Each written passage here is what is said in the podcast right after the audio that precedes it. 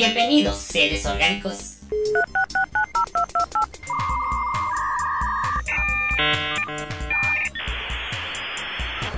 La conexión ha sido exitosa. Conectando los bots al sistema principal. En 3, 2, 1. Bienvenidos seres orgánicos a este su podcast semanal, los chatbots. Me presento, yo soy BambuBot y a mi lado tengo a... ¡Ah, G-Bot! Y con ustedes vamos a hablar de de nuevas. ¡Seres orgánicos! Estabas, empezaste muy tranquilo. Y ya bien que empezar rápido. ¿Qué pasó con tu emoción? Si iba a aparecer esos programas o de esos videojuegos como vintage, o Ah. iba a ser como, oh, vamos a ser hoy muy ingleses. Vamos a hablar hoy todos con moderación. Lo que no Ah, sabes es que en la edición puedo la subir. La la la dicción inglesa me gusta mucho. Sí, a mí La- eh, Ah, es Se muy hace- padre. se hace como muy mamona. ¿Por qué? Pues porque es como muy mamona. Es la hostia, tío. A ver, ¿por qué no te gusta ese español y el inglés británico, sí? Al español sí me gusta. ¿Quién te dijo que no? El castellano. El castellano, sí. Ah, muy bien. El andaluz también. El andaluz. ¿Y cómo es el sevillano? ¿Cómo es todos Ah, tienen. ah, es- ¿Cómo te diré? No se me hace difícil eh, detectarlo, pero realmente no te podría decir cuál es la diferencia entre todos. O sea, sí directamente, pero así puedo decir, ah, mira, ese es español, ese es andaluciano. ¿Por qué? Porque eh, a varios streamers que sigo, la mayoría son españoles. Entonces, por lo regular dicen, no, es que yo soy este, de Andalucía, es que yo soy de Cataluña, es que yo soy de esto, es que yo soy de esto. Ajá. Y sí se le escucha muy diferente, muy marcado, diferente el, el- el acento. Este, aunque muchos dicen, ah, no, que está bien feo, las traducciones, bla, bla. Pero ya después de que te acostumbras, pues es lo mismo. Mm, Pues sí. También por decirle las mujeres, me gusta mucho el, el acento rioplatense. O sea, que es de Argentina. ¿O dónde es Mm, No necesariamente, la, empieza desde toda la región del... Sí, creo que sí es del Cauca, parte de Argentina, bueno, gran parte de Argentina, también de, este, de Uruguay y de Paraguay, Mm, no solamente Argentina. Vaya, vaya. Bueno, ¿de qué vamos a hablar hoy? ¿De qué vas a hablar hoy, Bambubot? Hoy vamos a hablar de cosillas sobre programación de videojuegos. Ya sé que no van, no van a ser cosas exageradamente técnicas, pero si tal vez alguna persona que diga, ah, yo alguna vez pensé en hacer un videojuego, o tal vez se me vino a la, a la mente, ¿qué se necesita para crear un videojuego? Ujú. Entonces, ¿de qué nos vas a hablar, Gebot? Yo voy a hablar de unas noticias que salieron últimamente.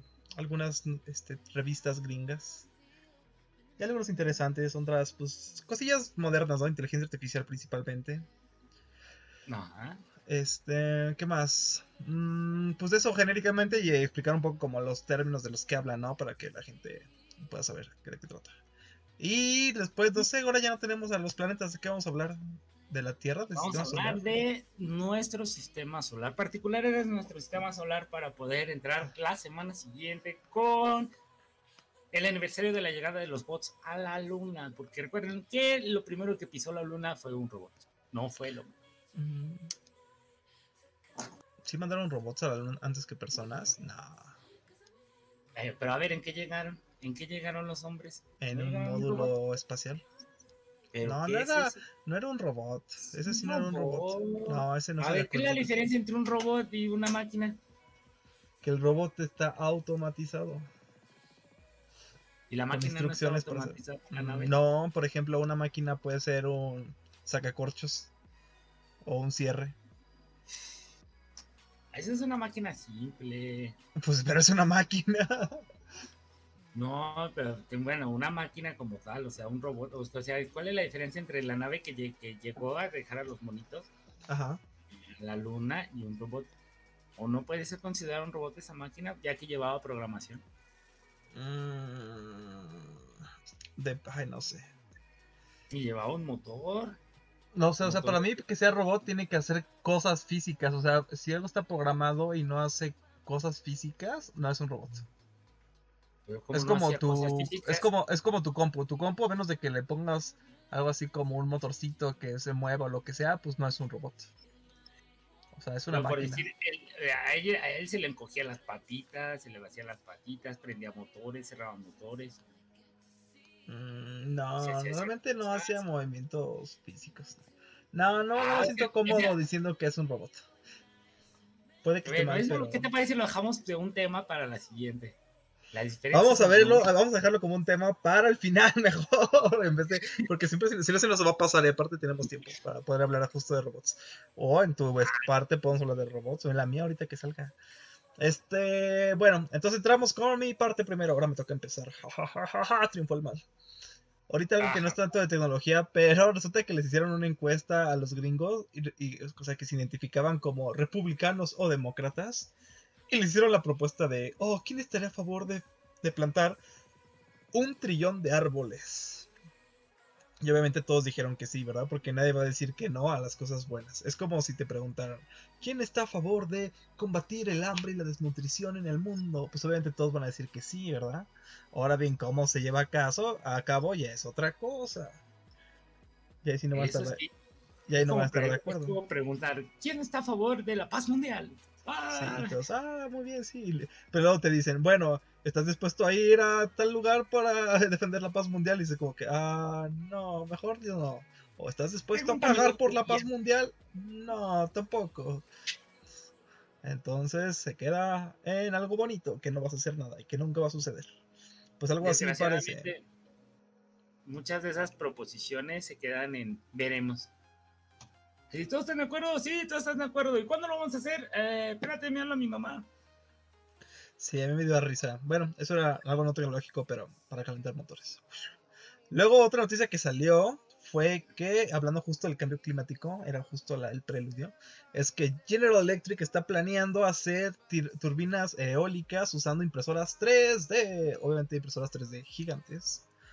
Pero precisamente la idea es que en vez de... Generalmente tienen que hacer como...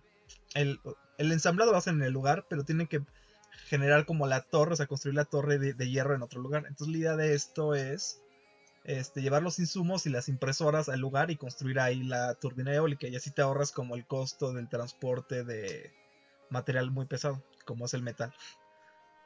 Exactamente, no, y aparte, aunque no lo creas, hay un montón de cosas y variables dentro de las turbinas eléctricas. A mí me tocó conocer a una persona que su tesis iba guiada hacia eso, este, y te había un gran problema porque los diseños que se trajeron de unas turbinas venían del Mediterráneo.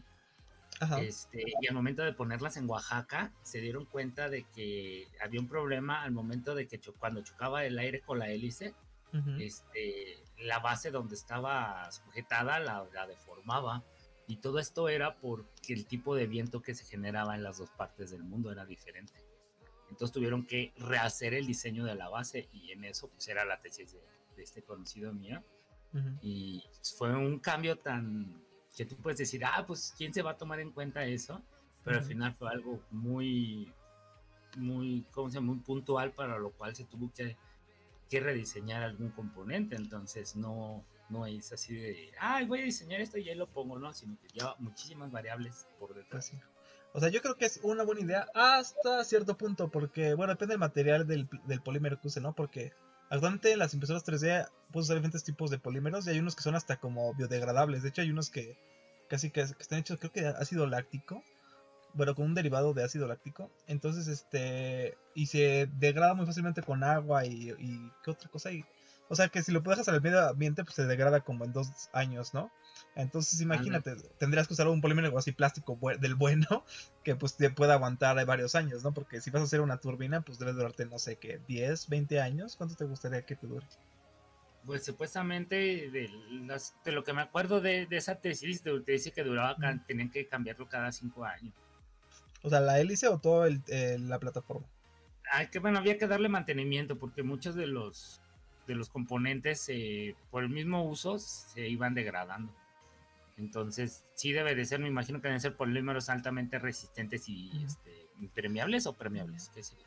Mm, pues es que depende de cómo quieras tu hélice, ¿no? O sea, lo que quieres es que el hélice gire, ¿no? O sea, no, te importa tanto si se moja, ¿no? O sea, el interior de la estructura pues sí tiene que ser impermeable, para que, porque hay cableado y demás. Pero las hélices, o sea, yo veo eso mucha posibilidad para las hélices, porque a las hélices puede pasar de cualquier tipo de cosas. Y al mismo tiempo, si haces al este. O sea, las, las, sí, las hélices de, de las turbinas con un polímero ahí que puedas imprimir ahí mismo. O sea, imagínate que tienes tu granja de turbinas y que tuvieras ahí la impresora, ¿no? Entonces, cualquier falla, lo que hubiera, en vez de tener que encargarlo a X lugar, pues dices, ah, pues aquí vamos a imprimir la pieza que necesitamos, ¿no? Entonces, si abres el modelito y te pones a imprimirlo. Bueno, no es tan sencillo, pero es más sencillo que mandarlo a pedir y que venga y que el transporte y todo eso. Sí, que lo debes de parar y que no te quedó y pídete otro y bla, bla, bla. sí, pero más que nada lo, que se ve en estas situaciones es el una hay hay dos principales, es el inicio de movimiento y otra es el desgaste de los ¿cómo se llama? de los de, los mecanismos, porque por decir, también ahí en la escuela, cuando yo llevé física 3, estábamos, estábamos viendo sobre lo de electricidad y nuestro profesor, no sé si te llegas a recordar a él, era este Miguel Ángel Figueroa, sí. Este, el doctor.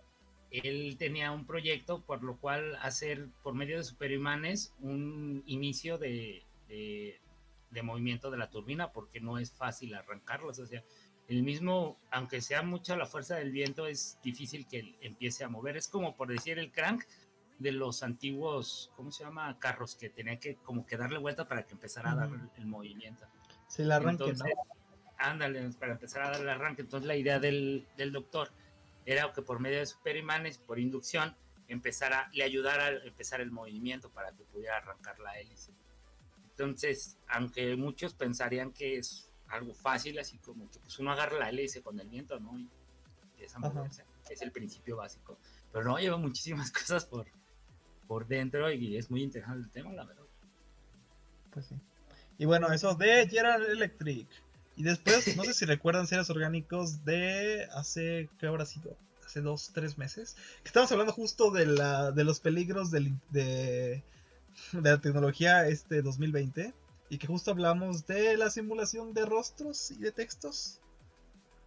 Pues resulta que la semana pasada se dieron cuenta de que hay una, hay una serie de sitios en internet que están empezando a publicar noticias falsas, pero en el sentido de que es como el mismo autor publicándolo, pero usa diferentes avatars y modificaciones ligeras al texto usando inteligencia artificial. Entonces, o sea, había dos tipos de plagios, ¿no? Había uno que usaban imágenes de gente así como de redes sociales y nada más la giraban. Pero había otros que sí parecían imágenes creadas totalmente de manera artificial. Porque ya hay algoritmos que te permiten crear como caras falsas. Entonces lo ah, que hacían... Ajá. Ajá, sí, sí, sí, sí, verdad. O sea, nada más para terminar. Entonces lo que hacían es que, por ejemplo, yo soy como un super republicano, un super demócrata, eh, demócrata fanático, ¿no?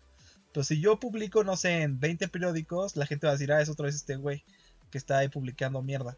Entonces, ¿qué puedo hacer? Puedo decir que soy una persona diferente en cada periódico. Y para eso me hago como perfiles falsos con caras falsas, que normalmente no es nadie. Entonces la gente cree que sí son personas diferentes. Ah, no, sí, mira, hay mucha gente que está opinando así. Y no. No, y fíjate, a la semana pasada, hablando acerca de poquito de esas redes sociales, hubo un ataque masivo a muchos influencers. Una persona por ahí de, Rusia este, le pegó a muchos este, influencers que les mandaba con la situación de, necesito que me, que me hagas una publicidad a cierta app. Les mandaba, hacían como que el trámite y todo, y les mandaba un documento así como que para que firmaran y toda la onda este, de que pues iban a hacer la publicidad en sus canales y todo el show. Y como situación, al final del detalle, ellos tenían que descargar la, app en el celular. Entonces, cuando descargaban la app, este, se les instalaba un, por ahí un virus donde les daba control total de las cuentas. Y fue un despapalle en toda la semana con, con varios este, influencers. Mm, no me meto en controversia al decir sus nombres, pero sí, la mayoría, bueno, me tocó ver algunos videos donde la mayoría llegaban a lo mismo, que fue la misma persona. Este, porque era el mismo modus operandi, llegaban, no, pues mira, soy la empresa tal, hice mi app, este, más o menos sabían cuánto se cobra y toda la onda, y te decían, ¿sabes qué? Te ofrezco tanto por un anuncio en cuatro videos, tanto y bla, bla, bla. Y todo muy bien, hasta que les decían, bueno, y para todo esto, pues aquí te paso la app. y les decían, pero necesitas a agregar la entera, o sea, la de la premium, pues ya sabes que por lo regular siempre hay las free y las premium. Y ya después de que intentaban agregar la premium, no corría. Y porque como ya supuestamente lo único que necesitaban era activar algo dentro de la premium para que les llegara el pago, llegaban así como que, ah, pues no, no te preocupes, si quieres por la free, de todas maneras el pago te va a llegar. Así como que, ah, ok, entonces dentro, por decir ellos decían, dentro de una semana empezamos, vale, este, me envías así como que un, un pre de cómo va a quedar el, ¿cómo se llama? La publicidad. Ah, pues ahora, pues nos vemos dentro de dos días. Y antes de que llegaran los dos días, ya las cuentas estaban bloqueadas porque ya las habían, ¿cómo se llama? Ya las habían hackeado y se habían saltado todos los filtros de Google. Porque lo que hacía este virusillo era que tomaba control total. O sea, ya Google ni siquiera te pedía este confirmamiento por, por número de celular ni nada, simplemente te borraba así toda la información. No sé cómo, en qué este, constituía todo el virus en sí como tal, o qué partes directas atacaba del, del, código, pero se me hizo muy interesante todo lo que estaban haciendo. Realmente es malo, sí es malo porque les quitaron la, la, el acceso a las cuentas, pero pues es interesante en, cómo se hizo toda esa programación, ¿no? Para saltarse todos esos filtros. Pero bueno, pues nada más era ese pequeño paréntesis. Y, eso, eso, me recuerda a lo de TikTok de la semana pasada, que si vieron el meme del fin de semana con el general Airo, este, justamente me daba risa porque, o sea, hace como dos semanas todo el mundo diciendo, oh, FaceApp, este, roba tus datos, tu cara, que porque la aplica este, inteligencia artificial y demás, ¿no? Eh, o sea, en la aplicación esta de que te convertía a mujer, ¿no? Y, obviamente TikTok pues, tiene todas tus imágenes de todos los videos pendejos que haces. Entonces resulta que, o sea, bueno, esto es parte del rumor y parte, o sea, por eso es como el, meme, porque la verdad sí parece que es como medio invasivo porque le das permiso a muchas cosas. Y, pues donde los guarda pues son servidores chinos y entonces cree que pues el gobierno chino sí tiene como ciertas injerencias y que pues lo está usando en parte pues para obtener información y demás, que en parte es como medio payasada, en parte puede ser cierto, en parte no sé qué creer. Porque los chinos andan muy duros con inteligencia artificial, todo lo que es inteligencia artificial. y, a, mí se me hace que si yo fuera un país chino y quisiera obtener datos para entrenar mis modelos de todo el mundo, pues sería buena idea hacer una aplicación así. Porque un problema que tienen luego los, este, los chinos, y bueno, en general Oriente, es que cuando entrenan sus modelos para rostros, este, todos sus rostros son muy parecidos. los rostros de los chinos son muy parecidos entre sí. O sea. Ay, sí, fue un copiar y pegar eh, directamente. Bueno, tampoco es un copiar y pegar, pero, o sea, tienen como ciertas semejanzas entre ellos. Entonces, cuando los quieres comparar con alguien, un afroascendiente, ¿cómo dijimos que íbamos a decir? Afroascendiente. Afrodescendiente. O un este, americano descendiente, o un europeo descendiente. Bueno, de cualquier lado del mundo, luego puede ser que no haga como match tan fácil como con las caras orientales, sobre todo de, Oriente este, extremo. Entonces, esa sería una buena forma de obtener rostros de todo el mundo para poder entrenarlo, ¿no? Estará chido eso. Es Pues es que, no, pues debería ser para poder entrenarlo con todos los todos los asiáticos que, vuelvo a repetir, si fue un copy-paste, no, no es. Ay, si fue un copy-paste. no es como se llama, no es racismo, es un meme solamente. Este, y bueno, entonces fue la noticia de que pues ahora ya se empieza justo, se empiezan a hacer este tipo de noticias, de que pues incluso pensándolo como en la en los bots que hay en Twitter, pues ya pueden poner, ya van a poder tener rostros de gente que no existe. ¿eh? Y pues luego hay otra tecnología en procesamiento de texto que se llaman transformadores, que te permiten también crear textos falsos, bastante buenos, la verdad. Saben citar y toda la cosa. Entonces, pues ya va a haber así como toda una este, empresa de generar, este, va a haber un de forma automático. o sea, ya no va a haber un, monito ahí.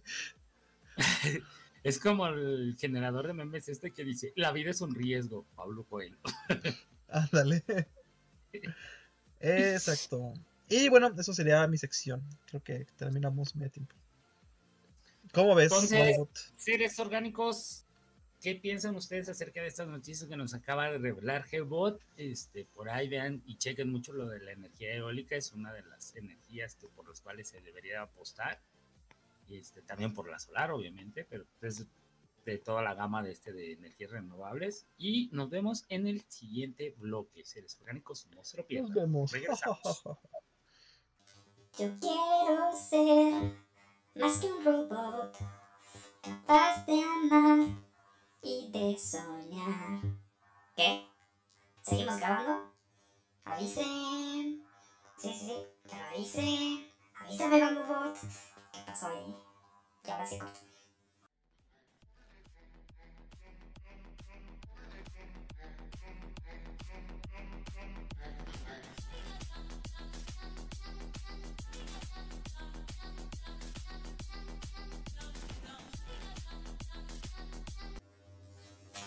Mmm, delicioso. Oil Cola. Bienvenidos de vuelta a Seres Orgánicos. Me presento, soy G-Bot y con mi lado está Bambobot. Bambobot es hora de tu sección. Estoy con cafeína encima. Bueno, oil ¿cómo se diría? Oil cafeína. Oil, cafeína. Cafeína oil. Total, ¿qué es la sección ahora de Bambobot? Bambobot, ¿qué nos vas a platicar? Vamos a estar platicando acerca de videojuegos, pero ¿qué parte de los videojuegos? Pues más que nada su creación. ¿Qué se necesita para la creación de videojuegos? ¿Alguna vez te has preguntado qué necesito para hacer un videojuego? ¿Será fácil hacer un videojuego? ¿Algún día yo seré el próximo Riot de México? No lo sabremos, pero al menos aquí te decimos cómo puedes empezar a hacerlo. Yo sí he pensado en qué necesitas hacer y creo que depende mucho del videojuego que quieras hacer y el tamaño del videojuego que quieras hacer. Exactamente, pero al menos hay tres puntos que debes de tocar, Gbot. ¿Cuál sabes tú cuáles son los tres puntos que debes de tocar para que tengas un buen videojuego? Este, balanceo del juego, historia del juego. Este, y a ver la tercera, ¿cuál podría ser del otro? Este, Bueno. mecánicas. Ah, el- el- las mecánicas también son buenas, ¿no? Bueno, eso estamos hablando ya como el producto final del videojuego, pero en sí para empezar a, a programarlo y a desarrollarlo necesitas tres puntos que debes de tocar. Sinceramente que uno es el motor del videojuego, es en dónde lo vas a estar desarrollando. Este, en primera, ¿qué es el motor del videojuego? Pues el motor del videojuego es un paquete de herramientas que te ayudan a desarrollar el mismo para avanzar rápido en el mismo. Para avanzar rápido, solo hay ahorita de dos gratis y fáciles. Este, Unity y Unreal Engine. Usen uno de esos dos, no se la compliquen. Unreal Engine y Unity. Hay Blender, el Gobot, el Game Maker, pero pues realmente los que más están utilizando es el Unity y el Unreal. Que son este tipo de videojuegos que ya te eh, están dando muchas cosas prehechas. Por decir, en el Unity, si lo vas a hacer en primera persona, ya te dan así como que la cámara del, del- de la persona y un campo abierto Ujú. ya existe como tal, ya no lo tienes que programar. Simplemente dices, ah, necesito que sea en primera persona y esto, independientemente sea un shooter de exploración, de lo que sea. Ok. Este que va a ser sobre carros, ya te da una física sobre el mismo carro, de aceleración, frenado y todo eso. Este, ¿qué son estas situaciones de las físicas? Es el comportamiento este, de acuerdo a la programación de choque que va a tener, que van a tener los elementos. Que vas a decir, ¿Qué es esto? Sigo teniendo las mismas dudas. Sí, no estás hablando nada. A ver, después del motor, ¿qué sigue? espérate, espérate, espérame, espérame. ¿Qué es todo esto? Son las mentadas hitbox. Si algún día escucharon el, el concepto de un videojuego, que es que cómo va a interactuar un elemento con el otro. Por decir, ¿qué va a pasar en un videojuego de fútbol, no sé, en el FIFA, cuando el jugador toma el balón? ¿Qué, O sea, cuál es- colisiones, ¿Cuál es ese evento? Es el choque de hitbox entre el balón y el jugador. Entonces, eso va a desencadenar una serie de procesos, que sea que el balón quede, que chutes, bla, bla, bla, un montón de cosas. Pero todos, la, o la mayoría de videojuegos se basa en eso, en esa física, y dependiendo de la física va a desencadenar muchísimas otras cosas más. Una de esas cosas te las dan los motores de creación uno de los grandes motores, obviamente, el Unity y el Unreal. Este, ahora sí que me vas a decir Gbot, porque, perdón por interrumpirte, pero se me dio la idea. No, me acordé de otra cosa. Es que, estoy pensando si les decimos cuando yo, es que yo, yo usé bastante Unity, algo, y otras cosillas como de eso. Y un consejo, o sea, sobre todo si están en licenciatura, no hagan su propio motor de videojuegos, no lo hagan, es en serio, no lo hagan. Van a gastarse más de un año en hacerlo para luego este, tener que ahora sí hacer lo que quieren hacer. Mejor usen lo que ya existe, a menos de que quieran hacer algo muy especializado. Este, usen algo ya existente. Número dos. Sí, más que nada para, para principiantes, más que agarra tu motor, empieza a programar ahí, ve lo que son físicas del juego, lo que son. Bueno, ahorita vamos a hablar sobre la. Número dos, sobre los motores. Que justo lo que seas de las físicas, o sea, parece muy bobo, pero lo que, o sea, el que ya te incluyen las físicas, o sea, no, son físicas tan reales, porque, por ejemplo, no tiene deformación de de tejido así como veraz ni nada de eso, pero por ejemplo tienen colisiones de sólidos y de emulación de líquidos bastante decentes. Y eso tú programarlo es complicado. O sea, Quizás sólidos no tanto, pero involucra ciertas cosas matemáticas que, o sea, sí las puedes hacer. No voy a decir que no, no te voy a hacer yo el que te defraude, pero te vas a tardar un ratito en hacerlo. O sea, porque yo lo he hecho así a mano y no está padre. O sea, es mejor que algo ya te ayude y te haga esas interacciones físicas y tú ya te estés enfocando en las cosas divertidas de programar videojuegos, en vez de estarte peleando de que, ay, ¿cómo va a ser la transformada para que la mecánica de este cubito cuando lo gire choque con el con el cuarto y si este cuarto lo veo así o rota, entonces cómo va a ser la colisión. O sea, todas esas cosas te las van a ahorrar porque ellos ya tienen su cálculo y es algo ya estandarizado. Entonces, pues ya el mundo es más bello. Y Exactamente. Sí, ahora con la segunda parte de los videojuegos. Eh, bueno, ya pasamos de ver lo de los motores, chequenlo por ahí, más o menos, pues obviamente ya hay otro tipo de motores y más que nada este, para la programación móvil donde es más, intuitivo, aunque el juego obviamente no va a ser tan, tan, ¿cómo se podría decir? Tan pro, tan que tenga algo muy de físicas tan desarrolladas, porque obviamente hay limitantes. Y lo padre de los motores es la programación, que es la programación orientada a los objetos, que eso hace que se abran un montón de posibilidades a la programación. Por decir, Unity te te, da chance de hacer ese tipo de programaciones ya guiada hacia las, ¿cómo se llama? Hacia las físicas mismas del juego y hay unas reprogramables que por ahí hay que estarle checando, hay que pasar uno que otro tutorial por ahí en YouTube o de la misma este, ayuda que tiene Unity y por ahí te puede ayudar muchísimo, muchísimo. A ver, ¿cómo nos, ¿cómo nos definirías qué es el, los, cómo son los lenguajes orientados a objetos? Porque eso seguramente, si alguien está interesado, pues lo va a estar viendo día y noche todo el tiempo son los LOO, que es un lenguaje orientado a objetos. ¿Esa es tu pregunta, Gebot? Ajá, o sea, ¿qué diferencia tiene con otros lenguajes o por qué es lo bonito de eso? Lo bonito del lenguaje orientado a objetos. ¿Qué crees? Mira, te voy a, te, saco la definición como tal. Siempre he sido malo. no, me chocan las definiciones formales. Explícamelo con un ejemplo. Mm, la definición de orientado objeto es que puedes generar un objeto de acuerdo con ciertas particularidades y modificarlo y crearlo varias veces, sin necesidad de que sea el mismo. A ver, un ejemplo.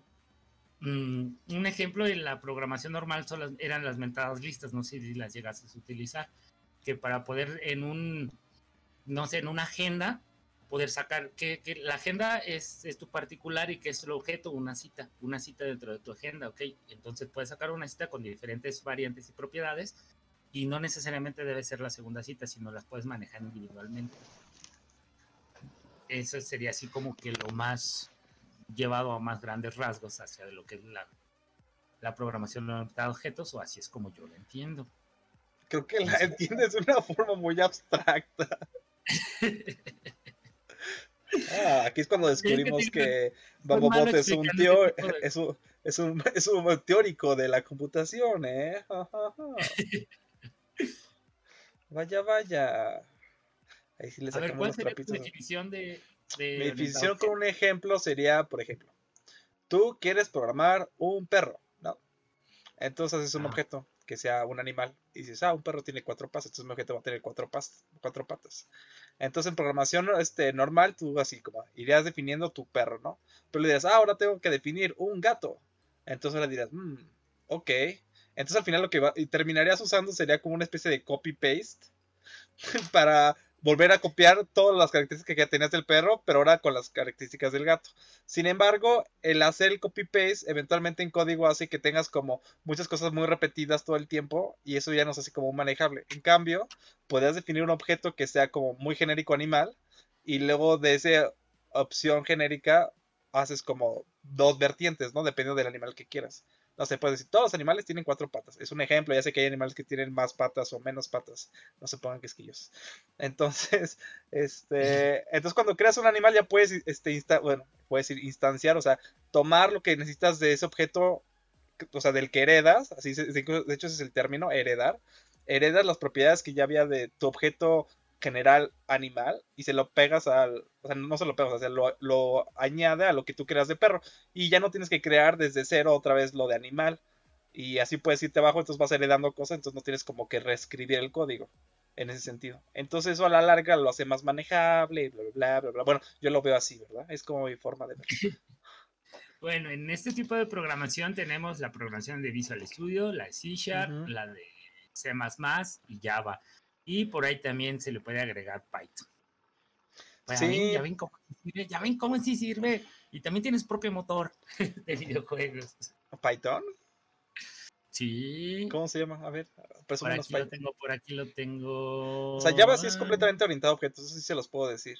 En C++ es como medio opcional, en Python también es medio opcional lo de orientado a objetos, o sea, sí lo puedes hacer completamente para objetos, pero, o sea, pero en Java, por ejemplo, ya te obliga desde inicio en usarlo. Y por ejemplo, en Unity, que es el motor de juegos que he usado, ahí sí es todo como muy orientado a objetos, todo. Porque incluso tus códigos que haces son así como, deben ser muy, como muy chiquitos, que nada más sean como los objetos que vas a tener en la escena. Entonces, cuando le pase algo, esa cosa reaccione y ya, y no tener como en un solo código todo, sino como que cada objetito vas a tener su código de cómo responde ante los eventos. Ya encontraste el motor de videojuegos de, de Python.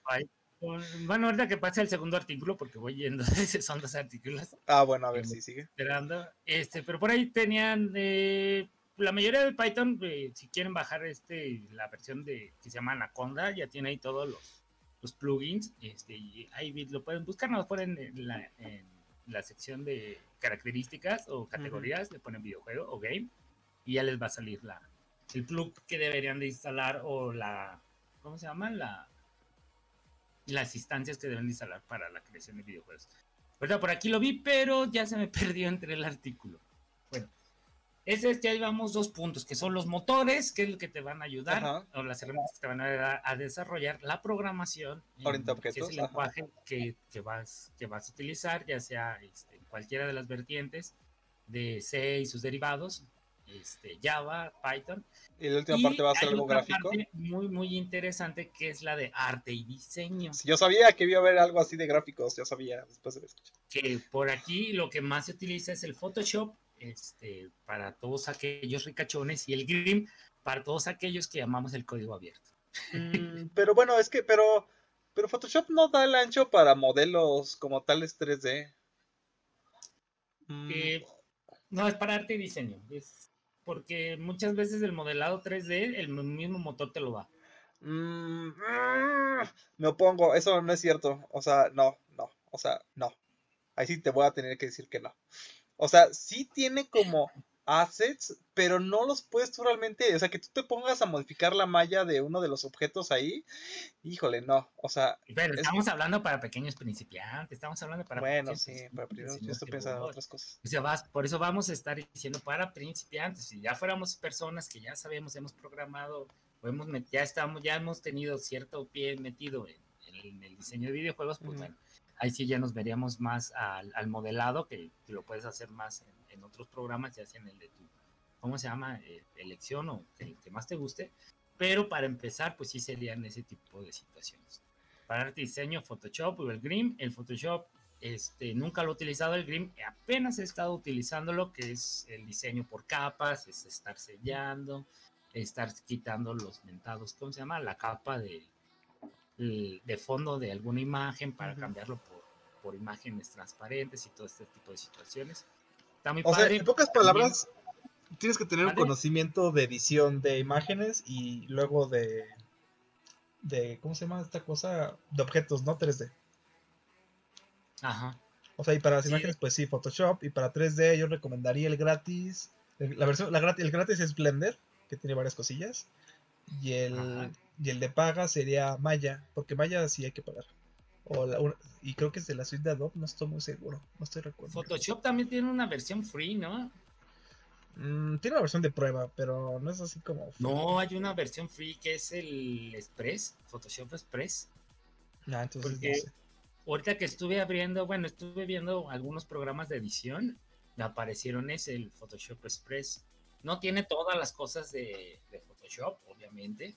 Por eso es un Express, es como que pones tu imagen, le agregas una o dos este, cosas o alguna foto así que quisieras retocar mínimamente.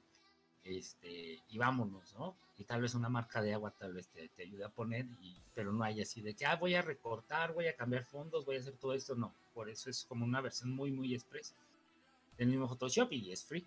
Y el Grim sí te ayuda un poquito, aunque sí hay que tomarle su tiempo, hay que verle algunos tutoriales y desde hay que estar checando las ayudas porque sí de buenas a primeras, aunque seas muy buen programador y sepas de motores y todo eso, sí hay que meterse un poquito al diseño o al menos de que tengas una persona ya dedicada que dije, ¿sabes qué? Mira, necesito el diseño así, así, así, y que se meta también a modelado, que tampoco es, es, es nada fácil.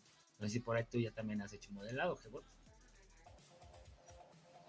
Exactamente, no sé si algún día alguien de ustedes, que este, seres orgánicos, ha jugado Minecraft o el cambio de rendimiento, si ustedes le meten shaders, es muy, muy, muy. Ah, bueno, este, voy a repetirles porque estaba en mute. Este, me estaba preguntando este Bot que, o sea, que, que pensaba y yo les decía que hay una parte de la programación que, que, es, que es como justo de cómo incide la luz en los objetos, cómo se transparenta, cómo se difumina, cómo se refleja todo eso y eso se hace con shaders y eso hace un super impacto y eso pues este es la parte como gráfica. Siento que no hay muchos este, diseñadores gráficos que se metan a esa parte de, con shaders, eso es más como de programación. Pero pues sí hay que saber un poquito de todo. Si vas a hacerlo sobre todo tú solo, yo te recomiendo un juego 2D. O sea, Sí, pues o- por lo regular que todo el mundo empieza, ¿no? Por un juego 2D, un tipo Mario. sí, algo así, un tipo Mario, un, un Space Invader o algo así. ¿Cómo Es se llamaba el este del, del como que de una de un ave que iba pasando así por los huecos de árboles? Eso muy de moda. Ah, este, no, Floppy Bird, no, era este. Sí, Floppy Burner. Sí, que le, le dabas como los taps en el celular, ¿no? Y iba así como subiendo y bajando. Ándale, Sí. exactamente. Eso sería lo, lo más sencillo, yo creo. Y que y está entretenido porque. Y sí te da como ciertas habilidades, ¿no? Así como poder generar como mapas medio random. Este, crear ahí ciertas cosas este, sí, aleatorias, otras que ya estén predefinidas. eh, luego así las reacciones. o sea, un jueguillo así como tipo Mario de un nivel ya te empieza a dar como idea de varias cosillas.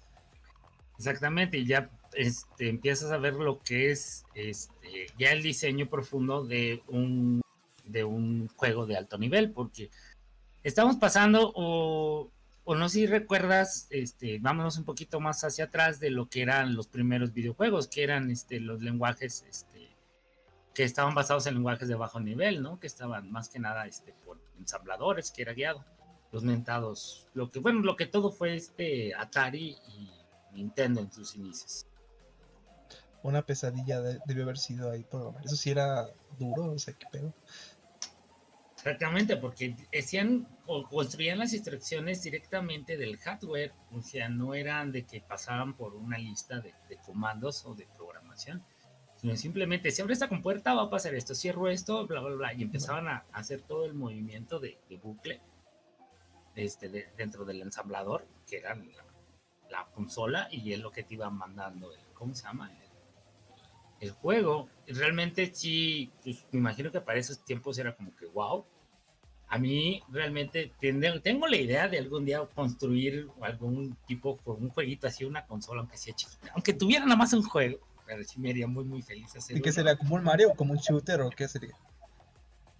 Sería, no, sería, no sé si te acuerdas como, que no me acuerdo, se llamaba eh, la isla de no sé quién, o Islander se llamaba, no me acuerdo. No sé.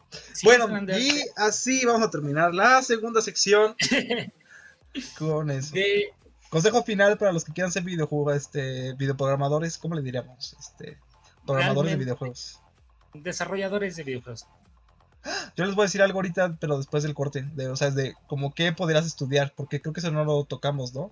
O sea, No, no, ahorita hablamos. Este, o sea, despeguen seres orgánicos, después del corte, regresamos.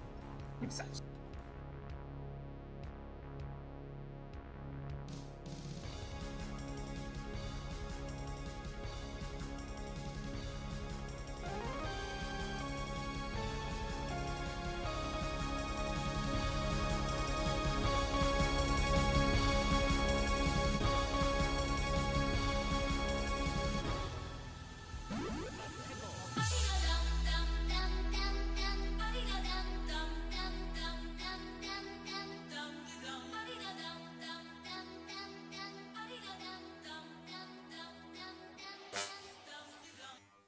Y entonces le dije a Skynet, Güey, no conquistes el mundo.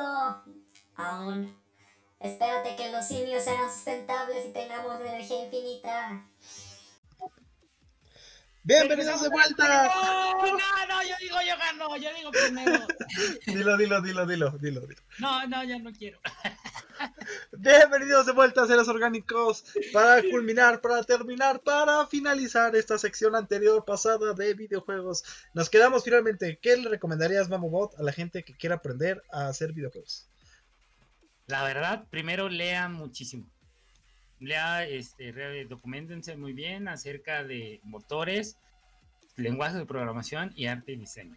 Para que puedan ver qué, qué tipo de motor en primero les, les, ¿cómo se llama? Les, les podría ayudar más o lo cual ustedes podrían entender más porque también depende mucho del lenguaje de programa, del lenguaje, de, perdón, del nivel de programación que tengan. Ok. O sea, si ya están en, ¿cómo se llama? En, en algo un poquito más, más, ah, se me fue. si están un poquito más avanzados pueden llegar a entender ciertas situaciones, lo que son ciertos algoritmos, porque ya muchas de las de las cosas a programar ya vienen por algoritmo para saber, ah, mira, ¿sabes qué? Necesito e- es- este algoritmo de reconocimiento de patrones. Ah, ok. Ah, bueno, entonces lo puedo modificar para ya poderlo meter a mi, a mi programa. O sabes que este, este algoritmo de búsqueda, por decir mucho, en muchos este, mm, videojuegos, eh, tú le das clic al monito que se mueva de punto A a punto B y debe, el monito debe de tener una cierta inteligencia para buscar el, el camino más rápido hacia de A hacia B. Entonces para eso se, utiliza un, un algoritmo de búsqueda de los cuales hay varios y tú debes de saber cuál es el que te aprovecha mejor. Este Pues yo les voy a dar el consejo contrario. Yo les voy a recomendar más bien que luego luego se pongan a hacer algo, así que agarren Unity, lo instalen, es gratis. Este, intenten hacer un juego 2D así muy básico, como sea, como salga, y así van a empezar a salir cosas más rápidas. Yo sería mi consejo. Este, ¿y dónde, o sea, qué carrera recomendarías este Mamobot así de las que conoces que hay? O sea, como qué tipo de carrera te interesaría? Bueno, Mira, ¿crees que les interesaría? Lo primero que uno piensa es ingeniería en sistemas. Sí, en ingeniería en sistemas vas a ver ciertas situaciones para desarrollo, vas a adquirir muchísimas herramientas para poder desarrollar, pero no te debes de olvidar acerca del diseño. El diseño gráfico es una de las cosas más interesantes o más importantes dentro de los videojuegos porque es la- el primer toque que se encuentra. La primera interacción entre usuario y desarrollador es la fase gráfica. Entonces no la puedes dejar este, por fuera. Así es que pues yo diría que estudiaras eh, ingeniería en sistemas con algún, ¿cómo se diría? Un, una especialidad en diseño. Mm. Mm, ¿Yo qué les recomendaría? Yo les recomendaría también, yo creo que una de computación, pero que se fijen en las materias finales que tiene la universidad, porque, o sea, casi todas las universidades tienen al principio como su área normal, ¿no? Tronco común, aprendes programación en varios lenguajes, eh, lo de todos. Pero al final, o al menos el último año o dos años, luego ya tú puedes escoger más o menos qué materias llevar. Entonces, yo consideraría que se fijen mucho en las materias optativas del final de la carrera, o sea, del último año, año y medio, para que vean si, eh, si se puede como hacer como versátil.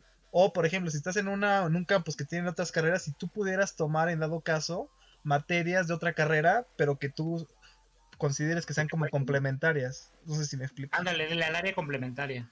Ajá, entonces es que te fijes muy bien en esas materias y si sí las tiene, porque eso te puede enriquecer muchísimo en tu camino de hacerte como desarrollador de videojuegos. Por ejemplo, imagínate que estás en un campus que tiene, eso va a sonar mucho que estoy haciendo promoción a donde estudié, pero no es cierto, porque también pasa en la UNAM en el Politécnico y también en el Ibero y en el TEC, que por ejemplo tú estudias programación, ¿no? Así, este, ciencias computacionales. Y luego ya estás, pero al lado tienes a los compañeros de, este, de diseño o de este, diseño multimedia, diseño interactivo y lo que tú quieras, ¿no? Entonces, ah, pues yo voy a tomar esta materia de diseño interactivo, pues porque los videojuegos tienen que tener como una interfaz gráfica para simplemente crear el personaje y ese tipo de cosas, ¿no? Y no veo que así con pura programación no me den como los tips, ¿no? O este, o para quizá para modelado 3D, ¿no? O sea, dices, yo quiero hacer mis personajes o quiero dibujarlos, o te- te metes una clase de diseño o de modelado 3D y que aprendas como a hacer ese tipo de cosas, porque luego son cosas topes que te puedes encontrar después y si no sabes nada de eso va a ser así como un poco pesado empezar desde cero, a que si tú vas ya una clase que te digan, ah, sí, está este software y pueden hacer estos trucos y demás. Ese sería mi consejo. Exactamente. Más que nada que chequen el área complementaria de sus materias y si las pueden llevar a otra parte, bueno, a, lo que sea su conveniencia, pues que sería mejor. Es lo que yo me refería a tipo una especialidad. En muchas carreras se le llama como especialidad. Este, está la carrera como tal, que por decir la mía es ingeniería en sistema, pero puede salir con la especialidad de, no sé, redes, este, desarrollo, eh, minería, qué sé yo. Muchísimas cosas. Entonces ustedes pueden buscar esa área en la cual sea dirigida hacia el diseño este, y modelado y eso les complementaría muchísimo lo que sería su carrera y ya podrían buscar. Aunque he estado buscando aquí maestrías que se vayan dirigidas a los videojuegos y no encontré mucho, la verdad. Había una en Canadá, por allí, van a buscarlo, en donde sí está directamente el desarrollo de videojuegos para el área este, de ingeniería en sistemas, llevado en el área de ingeniería en sistemas. Entonces ya sería que ustedes empezaran a buscar y de acuerdo a lo que ustedes buscan, puedan decidir. Pero sí hacen falta un poquillo más de opciones, al menos aquí en México. Sí, sí hacen falta, la verdad. Ok. Este, vamos a hacer una competencia con lo de los planetas. A ver, te voy a proponer esto. no vas a decir el, no vas a empezar con el nombre, sino que vas a empezar diciendo como una especie de descripción. O sea, puedes estar leyendo o no. Este, de un planeta, yo tengo que adivinar cuál es. ¿Cuál es? Ok, ok, ok. Vale, ¿quién empieza? Mm, no, yo quiero empezar, yo quiero empezar, yo quiero empezar. Aunque vas a saber muy fácil, no, ese no vale. Este. Este, a ver, tú empieza, tú empieza. Ok. Es un planeta gaseoso en el cual lleven diamantes. Ah, debe ser Saturno. Eh, podría ser. A ver, eso no es. Y si no te digo la otra opción. se dice que en Saturno y en. Neptuno, en, ¿no? En Neptuno se podría tener una lluvia de diamantes. Entonces está 50% bien. Ay, pero es que solo era un planeta, me hecho que eran dos. Bueno, está bien, está bien. Va, va, va, vale, vale, vale, vale. Vale. Va, va, va muerte, destrucción, ríos de lava, calor. a ver qué planeta es. Eso es a lo que se me, se me vino a la, a la, cumbia metalera. y luego, cumbia en las nubes. Ese es, ese es Venus. Ese es Venus. que es Venus, la danzadora, por eso también queda lo de cumbia. La Venus cumbiosa. A ver, ahí te va, va la mía, va la mía, va la mía. Es un país, es, un país, ¿eh? es un planeta gaseoso. Ajá. Que es este. Mm, que es 2.5 veces el total de los planetas del sistema solar y que posee 69 lunas. Debe de ser Júpiter.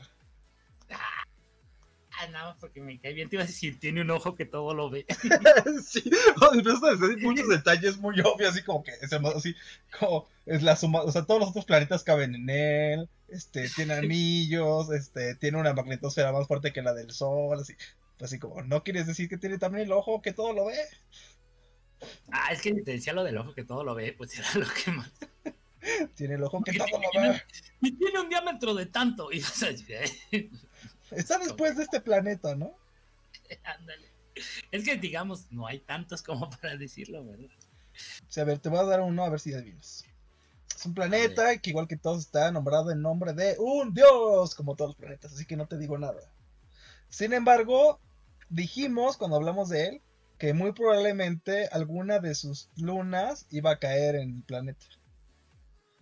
Ah, se le iba a chupar. Mm, pues no sé si chupar o no, o sea, iba a como colisionar con el planeta, una de sus lunas. Mira, hablamos de Marte, yo lo dije que una de sus lunas, y este, una estaba por salir y una por entrar. Ajá. ¿Esa es tu respuesta entonces? Y aparte hablamos, ay, ¿cuál era el otro? Es que había otro. que también tenía dos lunas, uno que estaba por entrar por salir, pero no me acuerdo si era Neptuno o Urano. No, me quedo con, con Marte, yo, porque yo lo dije, yo me acuerdo. sí, sí, era Marte a lo que me refería. a ver, a ver, a ver, a ver, a ver, a ver, a ver. Es un planeta que a pesar de ser uno de los más calientes, tiene hielo en su superficie. Híjole, ese sí me lo sé, porque lo acabo de leer. es Mercurio. Ah, ese sí no tiene chiste, vas a ganar. A ver, a ver, échame una que sea acá dificilonga. Una dificilonga, este. ¿En qué planeta puede haber océanos de diamante fundido? Ah, planeta de diamantes. Fundido, fundido. Ah, ¿Era Saturno? Sí, sí era Saturno. Porque era tan fuerte la presión que, que puedes tener como océanos de. ¿Era ese o era Neptuno? Sí, porque. La presión. Ajá, porque más adentro era muy caliente, ¿no? Entonces por eso podía tenerlos. Sí. Exactamente. Entonces, si ya- hay diamantes, debería haber carbono. Sí, sí, debe haber carbono. Pues es que el carbono también es como bastante común, de hecho, ¿no? Este, a ver, suéltate otro planeta. Ahora repetí. O bueno, repito porque repetí es- es- este Saturno. No vale. Este. ¿Qué planeta? Su centro de masa está fuera de él. Ah, la- ese lo hablamos el pasado, ¿no? Sí. Era Neptuno. Eh, No, bueno, voy a decir una cosa. ¿Es un planeta? Es- ¡Ah, ya! es Plutón junto con su, su, su, su, Su luna, ¿no? Caronte. Sí, que es uno de los principales problemas, ¿no? Que su centro de masa no estaba dentro del planeta, sino estaba fuera. Sí, estaba ahí volando en el espacio. Bueno, eso no quise Ah. que haya algo afuera de él, ¿no? O sea, sino que el centro de masa donde gira esta parte. A ver, te toca. Ya nos quedan poquitos. Quedan. Queda la Tierra, queda Urano y ya. o sea, ¿Qué planeta tiene a sus novias sobregirándolo? ¿Y cuáles son el nombre de las novias? ¿O sus esposas? Ay, a ver, déjame pensar en los nombres de los planetas. A ver, Júpiter y. A ver, Ganímedes, ¿era novia de Júpiter? ¿O no? ¿Saturno? Saturno tiene a uno de sus hijos por ahí y se lo comió. Este. ¡Ah! No sé qué planeta es. ¿Neptuno? ¿Quién, ¿De qué era Dios Neptuno? A ver, ¿cuántas esposas son? Son una, dos. Bueno, dos son las importantes. ¿Dos son las importantes? Ajá. Ah, no sé. Voy a decir este Urano porque no hemos dicho Urano. No, era Júpiter, tiene. Europa y o. Ay, pero nada más tiene esas dos y los otros no son. Solo tiene dos esposas. Bueno, novias. Pero estuvo bueno. Eh, bueno, te digo, son las dos más importantes que era sí, el esto, esto- estuvo bueno. Recuerda que a Urano no lo, no la como que ¿eh? No lo queremos, fue el que medio nos saltamos. ¡Ah, demonios! ni lo quiere, ni los mismos, ni los mismos, este, ¿cómo se llama? Monitos que estudian la, el, ¿cómo se llama? El sistema solar, lo quieren. ¿Por qué no lo quieren? Es muy uraño. Sí. Uraño es muy urano. Ah, te voy a hacer una así como. Este, como tú me la haces, así como. A ver, esta, la siguiente. Eh, Es uno de los tres dioses. Bueno, que. No, no va a ser. Sí, de los tres dioses principales de la mitología. Y. O sea. Y siempre hace las cosas de manera torcida. mm, ¿Y que también él está torcido? Ah, no sé, no sé, no sé. Pues es que dame, dame, ¿cómo se llama? A ver, los dioses de la perseveranza era Zeus, era Poseidón, Ares, Hermes. Sí, ¿Qué pero los tres principales, ¿cuáles son los tres principales dioses? Sería Neptuno, Sí, si es de tú, no, porque está torcido. el gran Neptuno, me cae muy bien. Era el que es todo azul, ¿verdad? sí, queda como todo azulito. Y también tiene anillos. Es que este torcidos. planeta es azul como el mar azul. Y pues ya solo queda la Tierra. ¿Algo quieres hablar de la Tierra? Ya que no Está tiene bonita, chiste. está bonita, la verdad.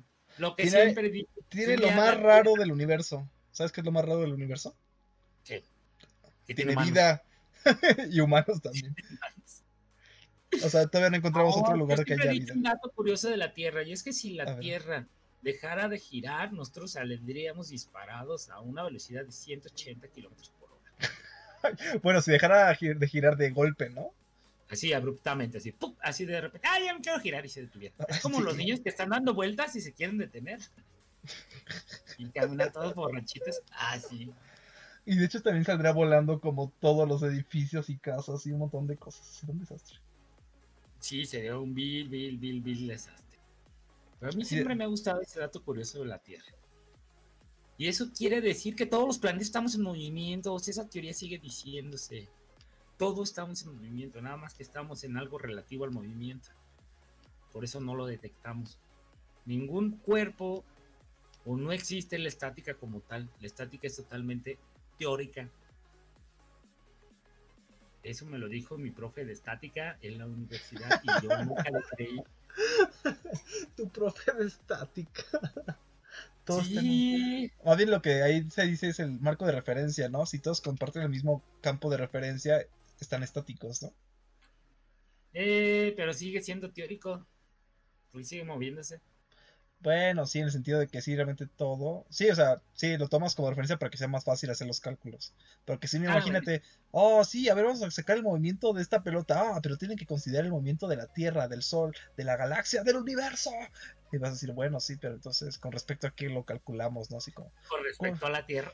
con el centro, ah, con respecto a la nebulosa de Orión, con eso vamos a usar de referencia. Así como que, ah, no manches. Si un día soy profe, le voy a poner esa pregunta.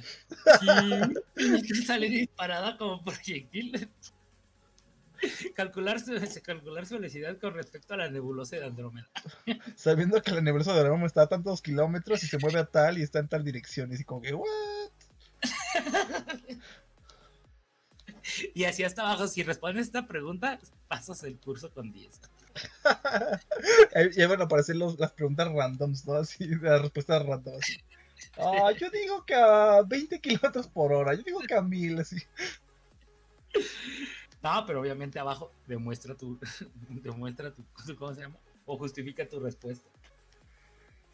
Como no has visto ese meme que sale en Facebook que dice, profe, profe, háganos el examen de opción múltiple. Y el profe, ah, órale, y ya les pone la pregunta ahí abajo. Respuesta en tu corazón. Respuesta B, no quiero morir, señor Stark. Respuesta C, este, no sé. Y respuesta D, cualquier, este, pone otra, justifique su respuesta. Aquí se las voy a poner. Justifique tu respuesta. Ah, yo tenía una, profesora que sí hacía eso. Decía, o sea, pero lo peor es que era de cálculo y te pone así como respuestas y. En caso de que de no aparecer aquí la respuesta, escríbala y, y justifique la parte de atrás el cómo llegó a ella. Y así como que no manches, o sea. ah, yo también tuve esa maestra de cálculo. Sí, maldición. Damn. Y pues ya con eso terminamos el programa, la gira por el sistema solar. Bueno, falta la luna del siguiente, que vamos a contarles una anécdota de, los momentos finales en los que llegamos y les apareció el error. 1022, creo que era el sí. Es el día en que los bots llegamos a la luna y vamos a hablar acerca de qué caracteriza un robot y qué fue lo que llegó a la luna. Tú no más quieres ver arder al mundo, pero lo acepto. Vamos a pelear. Fight. ¿Por qué? Porque siempre, siempre Gebot quiere pelear y decir que no es cierto, pero sí es cierto.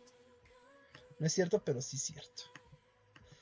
bueno, Mentira. Ya lo veremos la siguiente semana en este su podcast semana Los Chatbots. Por esta semana nos despedimos y les pedimos que nos sigan en redes sociales. Ya casi estamos a llegar a los 100 seguidores en la página de Facebook. Por favor, ya píquele ahí a like, like, like, like, like. Porque a los 100 seguidores alguien va a hacer algo. No voy a decir qué, pero ya lo veremos. Vamos a abrir un perfil en Instagram, más bien. Eso debería ser la respuesta. Nos pueden seguir en Facebook, en Twitter, aunque está un poquito olvidado, en Denos Mucho Amor en YouTube y obviamente en Spotify. Síganos, ahí nos pueden En encontrar en todas nuestras redes sociales como los chatbots. Yo me despido por esta ocasión, soy BamboBot y les dejo la recomendación de la semana y es que aprendan Python. Y yo me despido, no me dejaron decir nada al final, pero soy G-Bot. Hasta la próxima. Ah, te gané. Preparando sistema para cierre. Las opiniones son meramente criterio del algoritmo de los bots. Se le pide al público siempre corrobore la información aquí brindada. Desconectando los bots del sistema principal